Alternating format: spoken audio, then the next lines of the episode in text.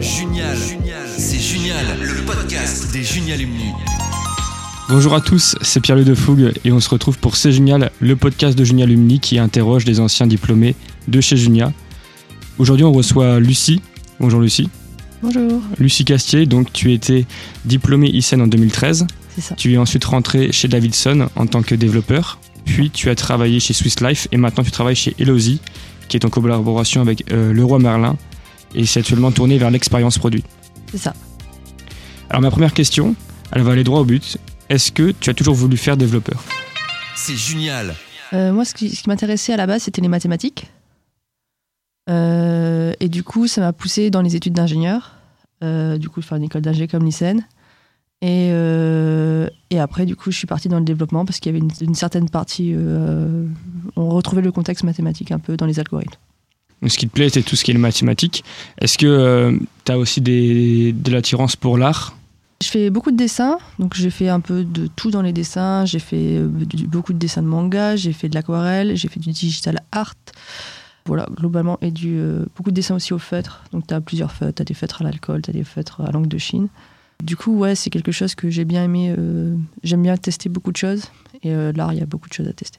C'est un truc que tu faisais quand tu étais petite euh, Tu dessinais dans les bandes de- de- des... Des cahiers, ouais. cahiers. Des cahiers de mathématiques. Quand tu as fini ton exo, oui, bah, du coup, tu, tu dessines, tu prends ton temps. Donc oui, j'ai toujours un peu dessiné, en- que ce soit en allemand ou en maths. Et euh, est-ce que tu arrives à lier euh, ce dessin, ce que tu aimes faire, aussi à ton travail? En fait, ce qu'on peut retrouver, par exemple, c'est tout ce qui est, par exemple, quand on va avoir, un- quand je vois un dessin, je, peux, je vois facilement plus facilement que les d'autres personnes les ombres et les couleurs. Et euh, niveau UX aussi, du coup, niveau euh, UI, niveau toutes les interfaces, on peut ra- rapidement trouver euh, ah ça, ça serait bien, ah euh, là il manquerait quelle couleur, euh, ah il y a bien cette, ce contraste de couleur entre euh, le blanc et, et le bleu. Il y a certains tics que tu as dans les dessins que tu peux retrouver aussi du coup dans tout ce qui est application, dans tout ce qui est euh, interface. Est-ce que tu pourrais nous définir ton travail justement? Actuellement, euh, j'ai vraiment un périmètre euh, qui est ouvert parce que je viens de commencer ma mission.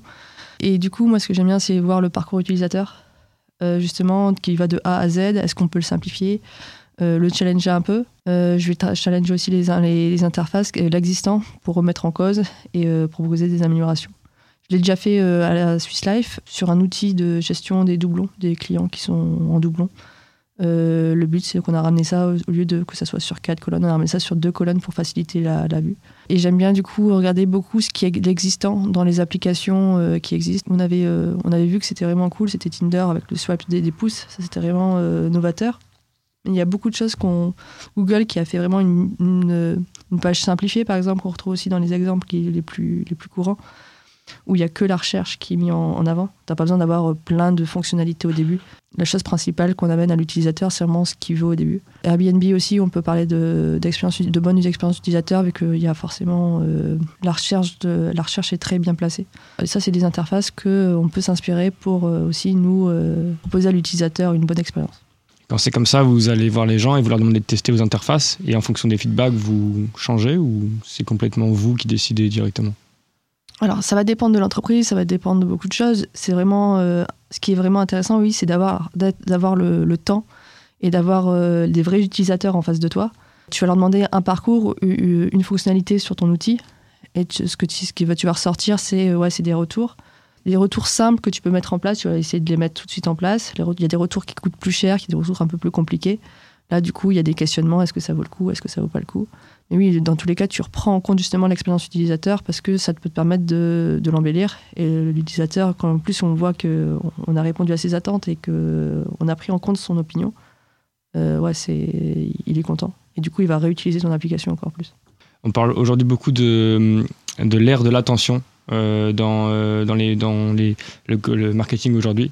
C'est-à-dire que c'est, le temps qu'on vend et l'attention qu'on va avoir aux gens. Est-ce que le but pour votre application, c'est du coup de permettre aux gens de capter le plus leur attention Nous, c'est plutôt des applications pour les entreprises. Donc, plus l'employé il est rapide dans son utilité, on va pas du coup, on va pas garder l'utilisateur pour garder l'utilisateur, on va lui permettre de travailler plus vite ou plus rapidement.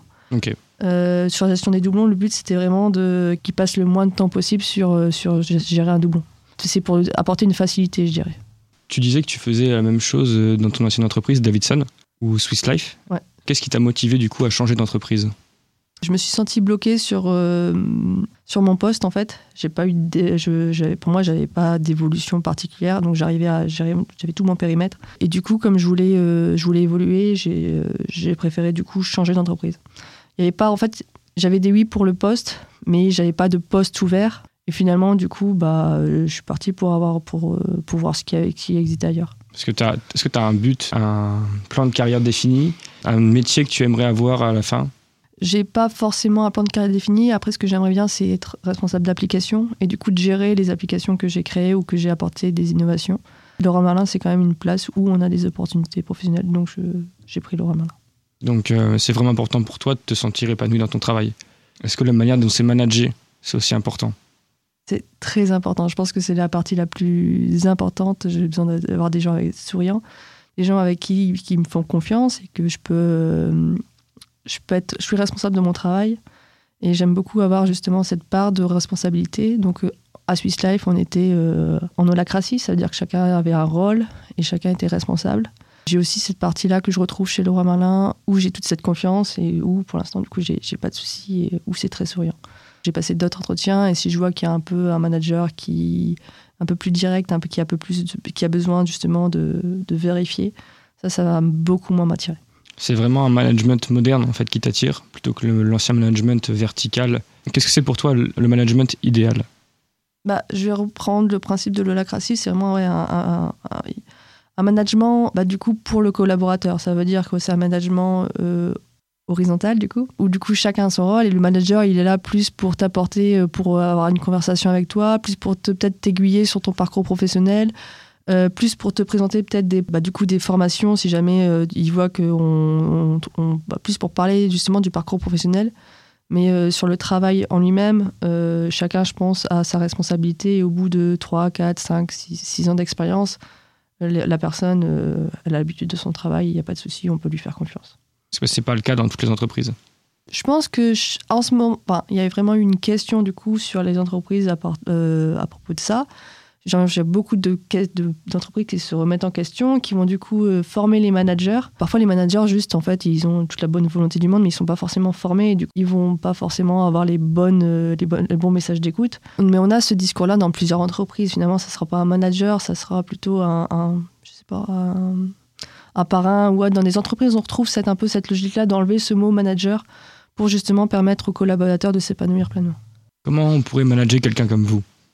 Comment on pourrait manager quelqu'un comme moi bah, Je pense que mettre en place euh, beaucoup de discussions, en fait, c'est apporter la discussion, de l'écoute euh, et euh, plus de questionnement que de réponses, en fait. Parce Mm. que je pense que chaque personne, en fait, si on lui demande, c'est un peu la méthode qu'on retrouve dans la méthode Lean, c'est demander aux gens qui font qu'est-ce qu'ils ont besoin et pas leur donner justement les, les directives. Euh, les gens, ils sont capables de, si on leur pose une question, d'y répondre et de trouver du coup, les, euh, à partir de peut-être des bonnes questions, de trouver les réponses qu'il faut apporter au, au problème. Qu'est-ce que- c'est la méthode Lean? Euh, Il y a une marque de voiture qui le fait, euh, Toyota. Toyota qui est réputée pour la méthode Lean. Euh, c'est une méthode normalement pour aller rapidement de euh, d'enlever le plus possible du coup les, euh, les petites choses qui euh, c'est sur de la productivité clairement qui empêchent euh, à l'utilisateur de ne pas fonctionner donc ils vont vraiment euh, travailler sur euh, pour le tra- pour le celui qui produit donc vraiment c'est à la base c'est pour la productivité mais euh, on a dans cette méthode ligne, euh, par exemple, les cinq pourquoi. Ça veut dire qu'on va pas poser une fois la question pourquoi. Donc il y a un souci, on va demander pourquoi, et on va essayer de chercher vraiment le fond du problème pour résoudre vraiment le problème de fond et pas le problème en surface. Ça, c'est une partie de la méthode Lean. Et ça se fait beaucoup en développement personnel quand on a un projet et qu'on commence à l'abandonner, c'est qu'on se pose la question pourquoi je le fais, pourquoi, pourquoi, jusqu'à trouver la racine de notre motivation de départ. C'est ça. C'est- Ça correspond à ça. Ouais, ça peut correspondre à ça. C'est une partie. C'est vraiment quelque chose d'important pour toi, le, le développement personnel La- Dans l'entreprise, euh, que les gens soient épanouis?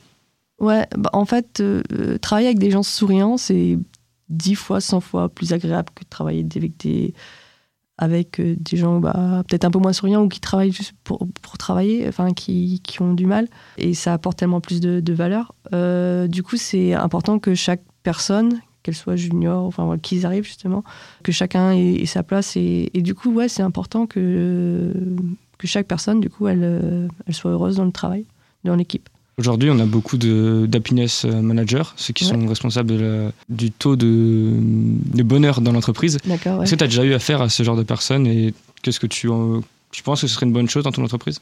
Pas du tout, en tout cas, j'en ai jamais rencontré personnellement. Alors peut-être qu'ils existent parce qu'ils mettent en place des choses et que je les vois pas, parce que je connais pas encore assez euh, Laura Merlin. À Suisse je pense pas qu'on en ait eu. Après, il y a toujours des choses qui se mettent en place pour les salariés, euh, plus ou moins. Il y a, toujours le CE, il y a toujours. euh, voilà. Ça dépend comment c'est fait. Est-ce que ça dépend si ça répond vraiment aux attentes des employés? En fait, pour voir pourquoi ils existent, est-ce que c'est parce qu'il y a un turnover important? Est-ce que finalement, c'est pas une réponse un peu euh, un pansement? Ou est-ce que c'est euh, ils prennent bien en compte et du coup, on va jusqu'au bout et trouver euh, euh, vraiment à l'écoute des employés. Ça, je, comme je n'ai jamais vécu, je peux pas dire. Peut-être qu'il y en a qui marchent très bien et que ça fonctionne super. On dit souvent que Steve Jobs, il, avait, il pouvait créer autour de lui un champ de distorsion. C'est-à-dire que les gens qui manageaient, quand tu parlais avec lui, ils avaient l'impression que tout était possible. Est-ce que ça te plairait? Tu as déjà vu le film Steve Jobs, qui raconte la vie de Jobs, on le voit euh, très, euh, euh, comment dire, à l'extrême avec ses employés. D'accord, ouais. Est-ce que tu aurais pu te faire manager par euh, quelqu'un comme lui? Je pense, parce que s'il amène de l'enthousiasme, moi, enfin, après, faut pas que, faut si c'est possible, faut être enthousiaste et être un peu réaliste. Ça veut dire que si pendant trois ans tu dis que c'est possible, mais en fait, euh, j'arrive pas, par exemple, à mon poste, euh, à un moment, je vais, ça, je vais changer. Mais si c'est possible et qu'on me donne les mains pour y arriver et qu'en plus après on y arrive, ouais, il n'y a pas de souci. C'est c'est des personnes comme ça qui, euh, qui t'amènent un peu un petit plus. Donc c'est même s'il va demander plus d'heures de travail, parfois même euh, des heures de travail, on se rend pas compte que c'est excessif. Si le projet t'excite, ça, te donnera envie de travailler plus? Il y a les deux. En fait, euh, quand tu es enthousiaste, tu vas faire facilement en une heure plus de productivité que si tu étais moins, moins productif. Après, moi, j'ai besoin d'avoir un équilibre vie privée, vie perso. Et du coup, je pense que euh, c'est ce qu'on a eu vraiment pendant la période Covid, c'est qu'à 18h, il faut s'arrêter parce qu'on peut continuer jusqu'à euh, X, euh, X heures. J'ai bien appris à, du coup, à faire attention à, faire la différence entre vie privée et vie professionnelle. Et j'ai besoin aussi euh, d'avoir euh, un certain nombre d'heures de sport, un certain nombre d'heures où je peux dessiner, un certain nombre d'heures à moi. Du coup, je pense qu'on peut être plus productif parce qu'on a une, une équipe euh, qui, ou euh, un manager qui va être vraiment appliqué, etc. Euh, D'un autre côté, il ne faut pas oublier qu'il y a aussi la vie de famille, euh, il y a aussi euh, autre chose. Tu disais que tu faisais du sport. Quel sport pratiques-tu? Je pratique la gymnastique et je coach en gymnastique aussi euh, une équipe. Ok.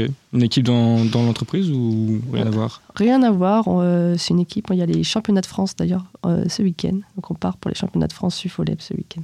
Oui, donc c'est carrément un autre métier encore que. Je En coach qu'une fois par semaine.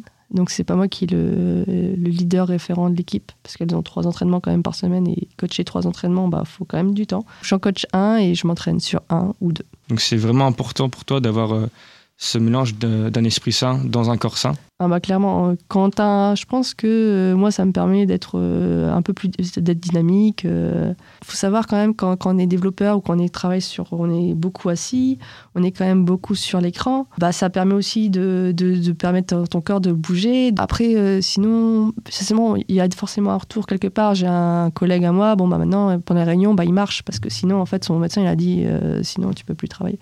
Donc il y a certains trucs comme ça. En fait c'est bien quand même de bouger. Pour l'avoir expérimenté moi-même, euh, actuellement en stage en IoT, on est vraiment assis, et même avec tous les autres étudiants qui sont en stage, on est vraiment assis toute la journée devant l'ordinateur et c'est pas quelque chose qui. À la fin de la journée, on a envie de bouger. Est-ce que tu penses que, en tant que sportive et gymnaste, tu pourrais euh, parler à ton entreprise de ça, puisque tu es coach en gymnastique, et peut-être euh, apporter des, des, éléments de sportifs en même temps que pendant le travail? Il y a déjà des salles de sport dans, le complexe où, là où je le travail. Après, c'est vrai que j'ai bien aimé pendant le que ça soit un peu officiellement permis d'avoir un tapis de marche au-dessus du bureau ou autre, comme euh, le faisait du coup mon, mon collègue. Euh, parce que du coup, bah, pendant le délit, il peut marcher ou pendant qu'on parle, bah, on marche tranquillement. Ça, c'est peut-être un- une solution parce que c'est vrai qu'on est vraiment souvent assis, avec, encore plus avec le télétravail, parce que du coup, toutes les réunions sont sur l'ordinateur. Alors là, du coup, moi, ce que j'aime bien, c'est aller au travail en vélo ou autre. euh, Je trouve ça, je trouve ça bien. Est-ce que ton métier, tu pourrais le faire en télétravail? Je le fais. euh, en fait, je suis en mix, du coup. Je, suis en, je peux être jusqu'en 4 jours en télétravail. Euh, là, actuellement, je vais 3 jours sur site et 2 jours en télétravail. Mais malgré que ce soit euh, peut-être plus simple d'être en télétravail parce que du coup, on n'a pas non plus à se déplacer. Tu préfères y aller en, à ton travail parce que du coup, tu fais du vélo et ça fait de l'activité physique? En fait, oui, et parce que c'est en fait, pour les retours, je vais directement dans ma salle de gym qui est à côté. Du Mhm. coup, c'est parfait pour moi. Pour l'instant, c'est vrai que je commence dans l'entreprise, donc j'aime bien voir les gens, voir euh, à qui, enfin, qui je m'adresse. S'il y a une- des questions, je peux plus facilement aller les voir. Donc pour l'instant, oui, ça reste une, une bonne solution, euh, le présentiel. On a beaucoup vu dans les entreprises américaines, par exemple, des, euh, euh, des endroits où ils avaient carrément leur salle de sport entière, euh, quasiment tous les ordinateurs avec des, tapis, comme tu disais. Euh, Est-ce que tu penses qu'il y a vraiment une différence entre le management à la française et le management à l'américaine? Mm, Oui, je pense que niveau. J'aimerais bien que, par exemple, le, manager, le, tout ce qui est management à la française, c'est très, très, très haut placé. Et c'est vrai que j'aimerais bien tout ce qui est technique, etc., soit un peu plus vu en France comme en mettre un peu plus en avant ou avoir un peu plus d'équité, du coup, sur ces rôles-là. Parce que chacun peut amener sa, sa, enfin, son, son mot, etc. Que ce soit plus une sorte de euh, comité Ouais. qui gère ça plutôt qu'un seul et unique personne qui euh, peut-être s'y connaît pas dans les domaines euh, techniques. C'est ça. Aujourd'hui, il y a de plus en plus de technologies, ça avance de plus en plus vite. Est-ce que c'est dur de faire de la veille technologique, donc de rester tout le temps euh, à l'affût des dernières sorties, des dernières manières de coder euh, Est-ce que c'est compliqué ou pas? Pour moi, je trouve ça compliqué. Après, tu as toujours tes collègues qui t'aident, tu as toujours des conférences, il y a pas mal de conférences, il y a toujours des newsletters, y a, on a pas mal de choses qui nous aident. Mais je trouve que oui, c'est compliqué, il faut, faut être souvent à la page, il faut toujours se former, on apprend tout le temps. J'ai pas de réponse précise là-dessus. Pour moi, je trouve que c'est vraiment ça. On peut, peut donner beaucoup de temps, il faut donner beaucoup de temps. Personnellement, j'ai un peu, j'ai souvent du mal à le faire. Je souvent, parfois, je me rends compte que je suis un peu en retard sur tel ou tel sujet, même si je suis des newsletters, euh, je vais à des conférences. Et la plus, grosse, la plus grosse avancée technologique de ces derniers temps, c'est ChatGPT. Est-ce que tu l'utilises souvent dans ton travail? Très peu, en fait, finalement. Ça m'est arrivé de l'utiliser euh, deux, trois fois. Alors, les pro, euh, est-ce que ça m'a vraiment aidé? Non, parce que la question était trop technique pour lui. Euh, du coup, il n'a pas trouvé la bonne. euh, ce que... Mais il m'a déjà aidé sur, euh, par exemple, un- je lui ai décrit un problème et il m'a dit que c'était un problème de cache. Donc, il n'avait pas la solution exacte, mais au moins, je, peux être redirigé vers, vers ce souci-là. Pour l'instant, je suis encore, encore du Google ou du Stack Overflow qui répond très bien à mes besoins. Après, de temps en temps, moi, je suis plus dans ChatGPT, je l'utilise plus pour l'écriture de mails, pour faire des Mhm. grands mails, etc., où je lui décris un contexte et euh, il me fait un mail avec toute la, la- les- la belle écriture. T'as donc pas peur que ChatGPT euh, un jour puisse te remplacer dans ton travail? Non, pas particulièrement. Je vais plus l'utiliser pour travailler deux fois plus vite. Ou euh, si vraiment il vient à remplacer le travail, euh, je- j'irai plus vers les utilisateurs. En fait, il y a toujours une manière. Un, ou- pour moi, c'est un outil, c'est pas une solution. Donc, en développement, on a vu beaucoup de- de- d'outils qui nous permettent de travailler plus vite. Maintenant, on a des, IDE, on a des, même des IDE où euh, tout, est fonction- tout est installé quand on, on va plus maintenant sur cette solution-là. Euh, Il y a pas mal de choses qui sont mises en place, euh, même des artificiels artificielles dans les IDE pour qu'on travaille plus vite. Non, pour moi, ça me permet juste de travailler plus vite. Il faut une intelligence, du coup, pour, euh, pour l'utiliser, cet outil. Et euh, dans tous les cas, bon, bah, si, si jamais il- on cherche plutôt ces rôles-là, euh, bah, j'irai plus là-dessus, il n'y a, pas- y a pas de souci. Mais j'ai pas trop peur de ça. Et au pire, si le métier il change, bah, je changerai avec.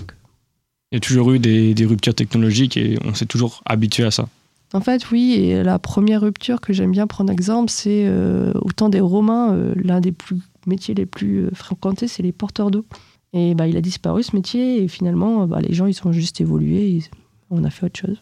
Comment, comment est-ce qu'on pourrait faire du coup euh, pour regalvaniser les équipes euh, face à ces nouvelles technologies, cette veille permanente qui demande beaucoup de travail et parfois même qui peut décourager?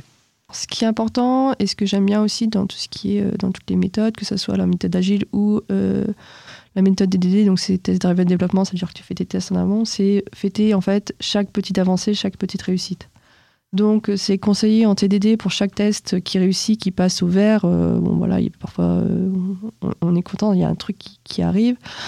Pour les sprints, nous on a appris à fêter par exemple dans mon ancienne entreprise Swiss Life, on avait on fêtait en fait chaque fin de sprint normalement par un restaurant. Et en fait, c'est fêté même peut-être avant la mise en production d'un- d'un- d'une application, c'est fêter chaque petite étape avant la, la grande, et après, et faites aussi la grande, du coup.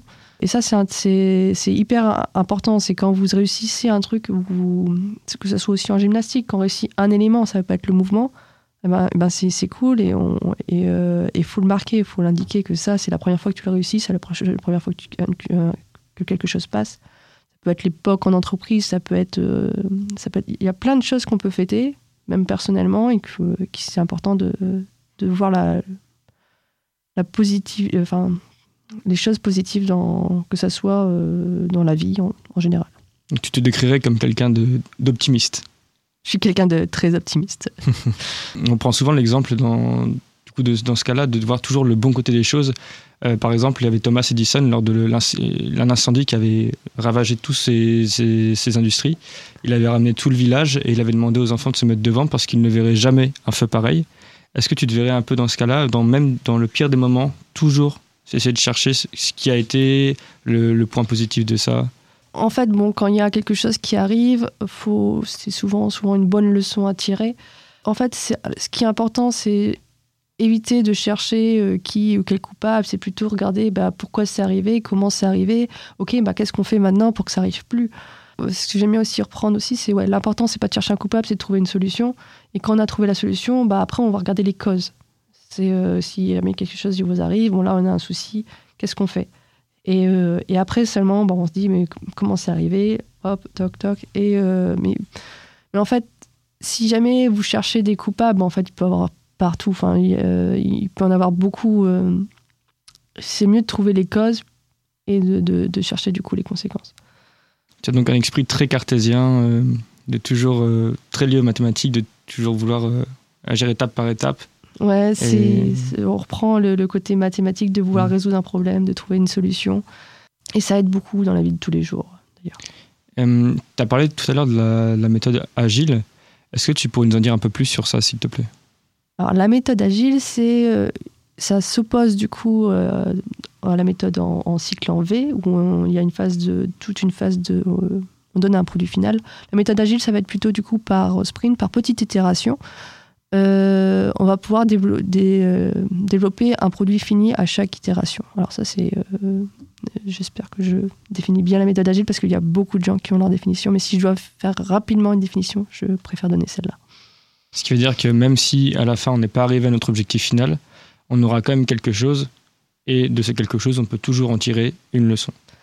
C'est ça, en fait, l'histoire du produit fini pour les applications, ça veut dire qu'au moins on livre au client, euh, si d'un seul coup il n'a plus de budget, bah, au moins son produit sera fini et l'utilisateur pourra faire quelque chose de ce produit. Euh, à un moment, j'ai repris euh, un livre, si jamais on doit écrire un, livre, l'important de... On va écrire d'abord chaque deux phrases peut-être par chapitre, donc on aura l'histoire complète, et peu à peu on ira la, la développer. Et dans tous les cas, à la fin, tu as un produit fini Je vois que tu as beaucoup de connaissances sur le management. Est-ce qu'un jour tu te verrais, toi, manager une équipe dans ton entreprise? Alors, bah, moi, ce qui me plaît dans le management, c'est que chacun a ses responsabilités, ou sais qu'il y a une ouverture ou une équité. Donc oui, pourquoi pas. Euh, J'aimerais bien amener l'holacratie, par exemple, mon, dans, si jamais je dois manager une équipe, pour que chacun puisse se sentir euh, heureux et pour que chacun puisse avoir ses, euh, se sentir bah, la légitimité justement d'apporter de, ce qu'il veut apporter dans le- dans l'entreprise. Est-ce que tu peux définir le terme holacratie, s'il te plaît? Alors, l'holacratie, je dirais que c'est l'agilité en mode département. Euh, donc, en agilité, par exemple, on retrouve que euh, les développeurs, ils ont leur rôle de développeur. Le product owner, le responsable de produit, il a son rôle à lui. Et le Scrum Master, du coup, lui, il facilite euh, la, méthode la méthode agile. Donc, c'est lui qui apporte les. en cas de tension, c'est lui qui, qui amène des solutions ou qui va veille à ce que la méthode agile soit respectée. Euh, il y a ce même euh, définition, en tout cas, de chacun a un rôle et on, fait, on met tout le monde en toute la hiérarchie en l'horizontale. Donc il y a forcément un premier lien, qu'on appelle un premier lien, c'est euh, plutôt du coup le manager ou l'ancien manager qui tout- est responsable du coup du cercle, mais euh, chaque, après on définit les rôles de chacun pour que ça fonctionne bien. Et ça fonctionne bien. Je veux dire, il n'y a pas des gens qui vont dans une direction opposée à ce, euh, ce que fait la personne du deuxième maillon, par exemple. La personne du dixième maillon, elle va dans une direction opposée parce que il y a moins de, de buts précis. Ou alors est-ce que l'objectif il reste commun, même si chacun se gère de son côté? En fait, les rôles, ils sont définis par tout le monde au début. Donc chaque rôle, il a une raison d'être et un objectif. Euh, si quelqu'un euh, va dans un autre sens, du coup, il y a des réunions de triage où on amène les tensions, on explique pourquoi et on voit du coup euh, dans quel sens du coup on va et qu'est-ce qu'on rapporte. Alors parfois, du coup, on change du coup les objectifs ou la raison d'être s'il y a un souci là-dessus. Ou on peut amener, où il y a du coup il y a un projet qui se met en place parce que il manquait telle chose et que ça ça mérite plusieurs actions. mais globalement, globalement, ça se passe bien. Parce que justement, il y a, justement, il y a une communication et c'est une communication où tout le monde est là, où tout le monde est présent. Où est-ce que tu te vois dans 10 ans? Où est-ce que je me vois dans 10 ans? Euh, C'est une très bonne question. Déjà, dans deux ou trois ans, j'aimerais bien être justement responsable d'application si je peux. Et après, on verra pour l'instant. Je suis plus à 2-3 ans. Mais peut-être que si dans 10 ans, je suis responsable d'application, bah, je serai contente. Tu penses qu'on aura toujours besoin de, de gens, de, de développeurs, malgré les, les technologies qui évoluent sans cesse, etc. Euh, peut-être que le, le, le, poste développeur, il va, il va bien évoluer. Je pense qu'on aura beaucoup plus de facilité à, on va peut-être décrire un algorithme et il va nous le sortir, ou on va décrire un besoin et ils vont nous le sortir. Après, je pense qu'il y a quand même une, euh, il y a quand même pas mal de, choses, donc il y aura des facilités pour développer. Mais je pense qu'il y aura toujours, en tout cas, euh, des interactions entre les hommes et l'informatique et qu'il faudra les prendre en main. Très bien. Merci beaucoup Lucie euh, pour cette interview. Euh, et je vous remercie à tous d'avoir écouté ce podcast. C'était euh, C'est génial et je suis Pierre-Louis de Fougue. Et vous pouvez nous retrouver sur les canaux de Spotify, Apple Podcast, sur LinkedIn, sur Facebook et sur Deezer. Je vous souhaite à tous une excellente journée. Au revoir. C'était Junial, le podcast des Junialumni. Société, climat, environnement, économie, les ingénieurs diplômés de Junia façonnent le monde qui change. Retrouvez chaque mois un nouvel épisode sur toutes les plateformes de podcast. C'est Junial,